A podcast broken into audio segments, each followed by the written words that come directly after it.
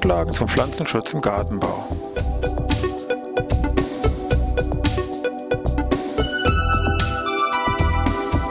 Ein wöchentlicher Podcast der Forschungsanstalt für Gartenbau an der Fachhochschule Weinstefan von und mit Thomas Lohrer. Für Gartenbaustudenten und alle anderen, die sich für Krankheiten und Schädlinge an Pflanzen, deren Biologie und Bekämpfung interessieren. Thema heute Rosenschädlinge Teil 1. Ja, ich begrüße wieder zur neuen Podcast-Ausgabe hier aus Weinstefan. Thema war ja, wie gehabt, Pflanzenschutz im Gartenbau. Wir wollen uns heute mal mit der Rose beschäftigen. Hier sagen wir so das Hobbygärtners, also nicht nur das Hobbygärtners hier liebste Pflanze, wo natürlich auch hier aus des Pflanzenschutzes eine ganze Reihe an Krankheiten und Schädlingen natürlich hier die Freude, sage ich mal, trüben können. Wir wollen uns heute in der nächsten Woche mal speziell mit den Rosenschädlingen eben hier innerhalb von zwei Teilen von unserer Podcast-Reihe mal mit beschäftigen. Ich kann mal sagen, wie soll das funktionieren, wenn es um Schädlinge geht, um Krankheiten ohne Bilder, das ist alles nur mündlich, aber vielleicht schon gleich mal eine kleine Vorübung, weil natürlich später, wenn man da irgendwo jetzt nach dem Studium als Ingenieur irgendwo arbeitet und hier im Bereich mit Beratungsfragen zu tun hat, viele Hobbygärtner auch vielleicht kommen und da eben kein Blatt direkt mitbringen, was irgendwie krank ist oder irgendwelche Fraßschäden aufweist, sondern einfach nur das Beschreiben anfangen als einfach nur mündlich, ohne hier irgendwie eine Probe vorlegen zu können. Oder man auch häufig dann vielleicht irgendwelche telefonischen Anfragen, wo dann auch nur hier der Versuch einer Beschreibung mit dabei ist. Also schon mal gleich ein bisschen Fernübung. Und, aber ich denke, wir haben uns da so ein Dutzend Schädlinge rausgesucht, die aber relativ klassisch in den Schadsymptomen sind, die man auch relativ gut zuordnen kann, wo man auch fast schon eine kleine Ferndiagnose, zumindest in Teilen, sage ich mal hier, wagen könnte. Eines kann man gleich vorweg sagen, im Gegensatz meinetwegen zu irgendwelchen Pilzkrankheiten, wo man ja mit der Sortenwahl sehr gut hier agieren kann, Stichwort ADR-Rose, ist das bei Schädlingen nicht so gut, sag ich mal, gelöst. Da ist, wie gesagt, von den Bekämpfungsmaßnahmen sind wir da ein bisschen begrenzt. Also meistens irgendwelche vorbeugende Maßnahmen, dass man eben im Prinzip vorbeugend fürs nächste Jahr verhindert, dass hier der Zyklus meinetwegen bei irgendwelchen Minierern oder Gallbildnern hier äh, der Zyklus eben nicht abgeschlossen werden kann. Ansonsten geht das auch viel in Richtung eben Pflanzenschutzmittel oder anderer aktiver Maßnahmen. Ich habe gedacht, wir fangen mal an mit von den Schadsymptomen her. Symptome, die jetzt Gallen oder als Deformationen zu bezeichnen sind. Danach gucken wir uns mehr so ein paar Fraßschäden an, noch die sind unterteilt und dann eben im Wesentlichen dann im zweiten Teil nächste Woche dann saugende Insekten, was da hier an Problemen auftaucht. Also fangen wir mal an mit Gallen und Deformationen und da ist so mit einer der bekanntesten Schädlinge hier die Rosengallwespe. Die Rosengallwespe ruft ganz klassische Gallen hervor, die hier im Bereich der Triebe auftreten, noch optisch sehr auffällig, können relativ groß werden, mehrere Zentimeter, 5, 6, 7, 8, 9, 10, teilweise bis Faustgröße, werden im Laufe des Jahres dann hier sehr stark verholzt, also sehr stabil, von außen auch immer sehr, sagen wir, ein bisschen haarige Strukturen belegt. Und wenn man die jetzt längs aufschneiden würde im Laufe der Vegetation, würde man erkennen, ach guck an, da sind ja sehr viele Kammern drin enthalten in dieser Galle und in jeder Kammer lebt hier eine kleine weißliche, nur wenige Millimeter große Larve. Das ist eben hier die Larve von dieser Rosengallwespe. Diese Larven überwintern auch in dieser Galle und die Verpuppung dann eben zu dieser Rosengallwespe, die übrigens nur wenige Millimeter groß ist, dunkel gefärbt ist, erfolgt dann hier im Frühjahr und hier wird dann eben wieder, um wieder neue Gallen zu induzieren, legt hier das Weibchen Eier im Bereich der Knospen dann ab und durch die Eierplage wird dann hier auch letztendlich hier diese Gallbildung mit induziert. Früher wurden diese Gallen auch unter das Kopfkissen gelegt, ähm, weil die den Schlaf angeblich irgendwie fördern sollen. Deswegen gibt es auch manche andere Bezeichnungen, die da lauten, sagen wir Schlafäpfel oder dann eben auch hierbei, weil es eben Rosenbezug hat, eben Rosenapfel, weil das eben auch so ein bisschen Apfelcharakter von der Größe einfach hier hat. Aber reinbeißen könnte da nicht.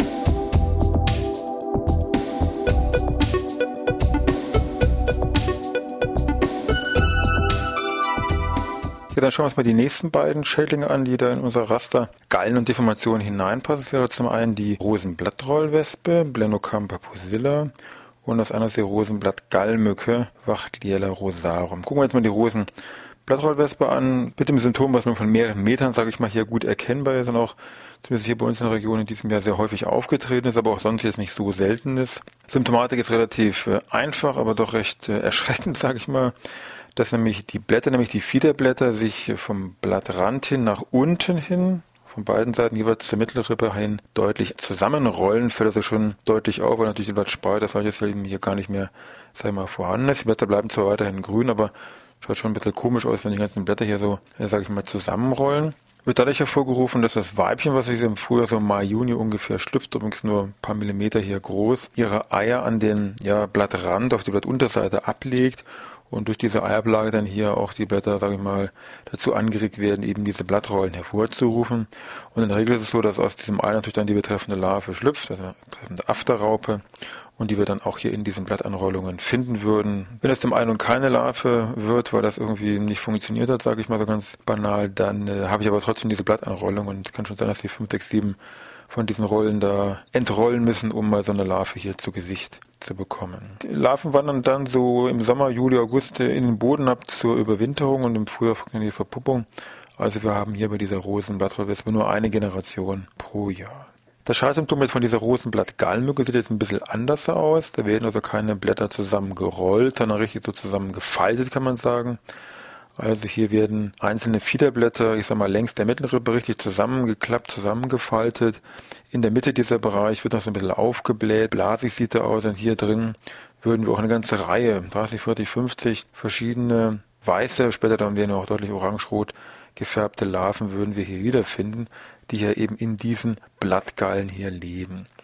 Auch diese verlassen dann irgendwo im Sommer, August, September dann ihren geschützten Bereich, wandern den Boden und im nächsten Frühjahr habe ich dann hier diese ganz kleinen Gallenbögen, die also noch kleiner sind als wie diese Rosenblattrohrwespe, die ja, wo, sagen wir, das Weibchen so drei, vier Millimeter groß ist.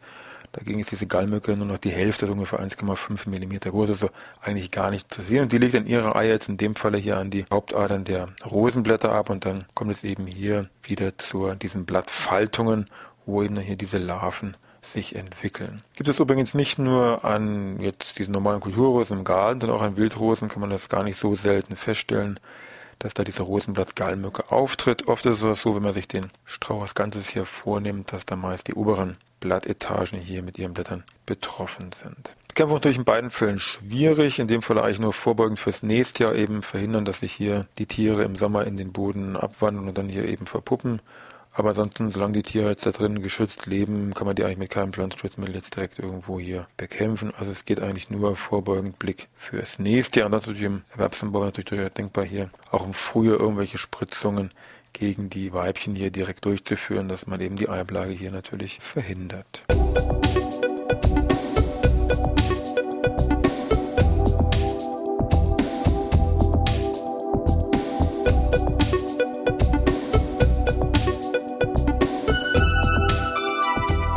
Ja, neben diesen Gallen und Deformationen gibt es natürlich bei Rosen auch eine ganze Reihe natürlich an irgendwelchen Fraßschäden, wobei natürlich Fraßschäden hier ein sehr weites Feld ist, also vom Reh, sag ich mal, bis zum Käfer. Wir wollen uns jetzt erstmal so ein paar, sag ich mal, ausgefallene Insektenfraßschäden angucken. Würde ich mal sagen, gucken wir uns mal die Rosenblattwespe an, die sehr häufig auftaucht. Blattschneiderbienen, deren Schabbild ist ein bisschen auffällig und auch Rosenblütenstecher ist gefürchteter Schädling, sage ich mal, hier im Bereich der Rosen.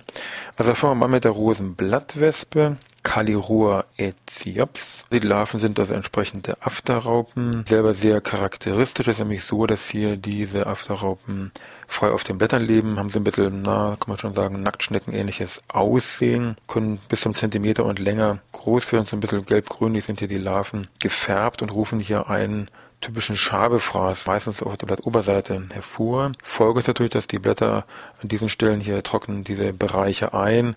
Teilweise kann es auch sein, dass diese Bereiche dann nachträglich herausfallen und so ein bisschen wie ein Lochfraß aussieht, aber die Larven selber von dieser Rosenblattwespe führen eben nur erstmal einen Schabefraß durch. Auch meistens an Zierrosen gar nicht so selten. Eine Generation pro Jahr, zum Herbst wieder Abwanderung der Larven in den Boden, Verpuppung, dort und dann zum Frühjahr eben schlupft diese ja wenige Millimeter großen, dunkel gefärbten Blattwespen. Nächstes auffälliges ja, Fraßbild, Schadbild wäre, was durch die Blattschneiderbienen hervorgerufen wird.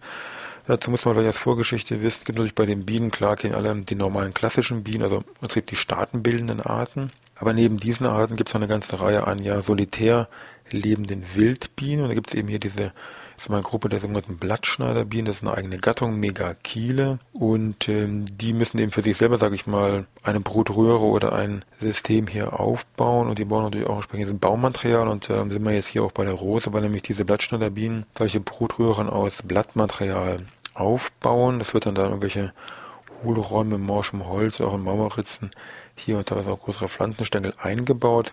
Und dieses Pflanzenmaterial sind im Prinzip kreisrunde oder ovale Blattstücke, die sie eben ganz gezielt aus verschiedensten Laubblättern, aber eben auch aus der Rose hier herausstanden. Kann man dann teilweise wirklich wunderbar sehen. Erinnert so ein bisschen vielleicht an Dickmarrüssler Fraßbild, aber nur im entferntesten.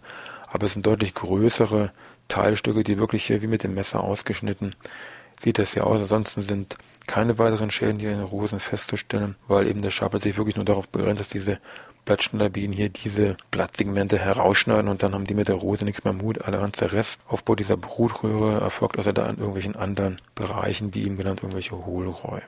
Kurz zum Schluss noch zum äh, Rosenblütenstecher, der unter dem Namen Erdbeerblütenstecher bekannt ist. Es handelt sich hier also um den Rüsselkäfer Antonimus rubi, ähm, der also, wie man eben schon gesehen hat, an mehreren Kulturen scheinbar auftritt. Blütenstecher suggeriert schon, aha, der sticht hier die Blüte oder speziell den Stiel darunter an, hat zuvor die geschlossene Blüte mit einem Ei bestückt und das Ziel ist eben jetzt, dass er durch das Anstechen an dem Stiel, es knickt dann ab, fällt teilweise herunter, eben verhindert, dass die Knospe sich öffnet und dann kann sich eben im Inneren der Knospe aus dem Ei die Larve schlüpfen und sich in dieser Blüte von den Blütenbestandteilen, von den Blütenpollen etc. ernähren und dann später irgendwo im Jahr taucht dann der Käfer auf. Der Käfer selber lässt sich im Frühjahr teilweise recht gut an den Knospen beobachten, wie er eben da lang krabbelt.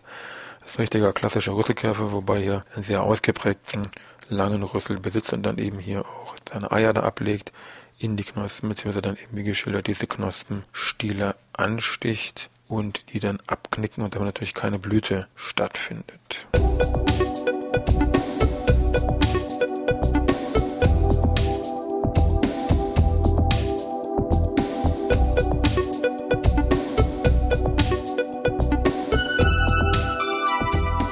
Gut, dann schauen wir zum Schluss mal so ein paar noch klassische Fraßschäden an, die natürlich im Wesentlichen durch die verschiedensten Raupen hervorgerufen werden.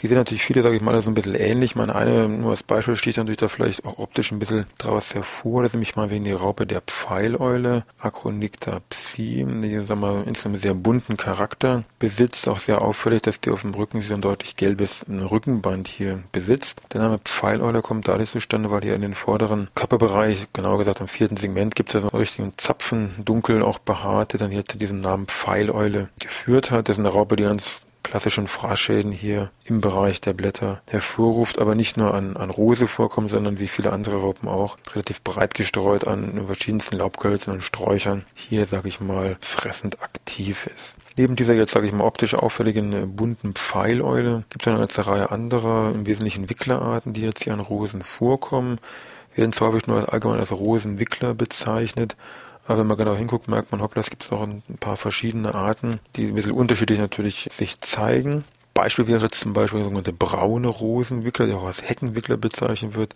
der also auch eine ganze Reihe von Ziersträuchern, Bäumen hier auch eben auch bei der Rose mit vorkommt, eben hier auch irgendwelche Blätter zusammenspinnt und dort frisst. Neben diesem braunen Rosenwickler, also Archips rosana, die wir eben hatten, gibt es auch einen sogenannten goldgelben Rosenwickler, der auch in Rose, aber auch eben wie auch in anderen, meinetwegen Kreuzdorn vorkommt. Croesia bergmaniana, der auch wieder hier Fraß hervorruft und solche Blätter zusammenspinnt und hier eben drin lebt. Dann gibt es meinetwegen noch den Dreipunkt-Rosenwickler, Epiblema cynosbatella, auch wieder Rose, aber auch meinetwegen Schönomelis kommt er ebenfalls vor. Das fällt im Wesentlichen Fraß hier, auch wieder Blätter, spinnt Blätterspäter zusammen. Unten gibt es noch einen weißbindigen Rosenwickler, der auch wieder in Rose und anderen Pflanzen auftritt, auch wieder eine Epibleme-Art, äh, und zwar die Art äh, Roborana, auch wieder hier Fraß, Gespinstbildung. Also Rosenwickler ist nicht gleich Rosenwickler, man merkt schon, es gibt da verschiedene Arten, die sich aufgrund der Raupe unterscheiden, auch der Falter also man sieht, bei den Raupen gibt es da wirklich jede Menge, die da an Rosen auftreten können. Äh, von der Bekämpfung ist das alles ein bisschen ähnlich. Meistens werden da zumindest im Müllbereich nur einzelne Blätter befallen. Das heißt, man eben auch wieder Blickrichtung, Verhinderung der Verpuppung fürs nächste Jahr diese Blätter mit den Raupen natürlich irgendwie entfernen. Alles andere geht natürlich dann vielleicht irgendwelche Richtung Spritzbehandlung. Solange bestimmte Raupen eben noch ein bisschen frei fressen, aktiv sind, dann komme ich da auch noch irgendwie dran. Und dann ist es einfach ein bisschen schwierig und die Frage ist auch mal, ob sich das im Hobbygarten dann auch konkret lohnt. Gut, für diese Woche wird es erstmal reichen mit Schädlingen jetzt hier im Bereich Rose. Wir haben doch ganz Teil mal kurz angerissen. Nächste Woche geht es dann weiter. Speziell gucken wir uns auch noch ein paar Minierer natürlich an, die hier an den Rosen sowohl an Blättern als auch an Trieben speziell auftauchen. Und natürlich hier die Gruppe der saugenden Insekten, nochmal wegen ein paar Lästlinge an Rosen gucken wir uns auch noch an. Also ich wünsche Ihnen was, dann wieder bis nächste Woche Dienstag.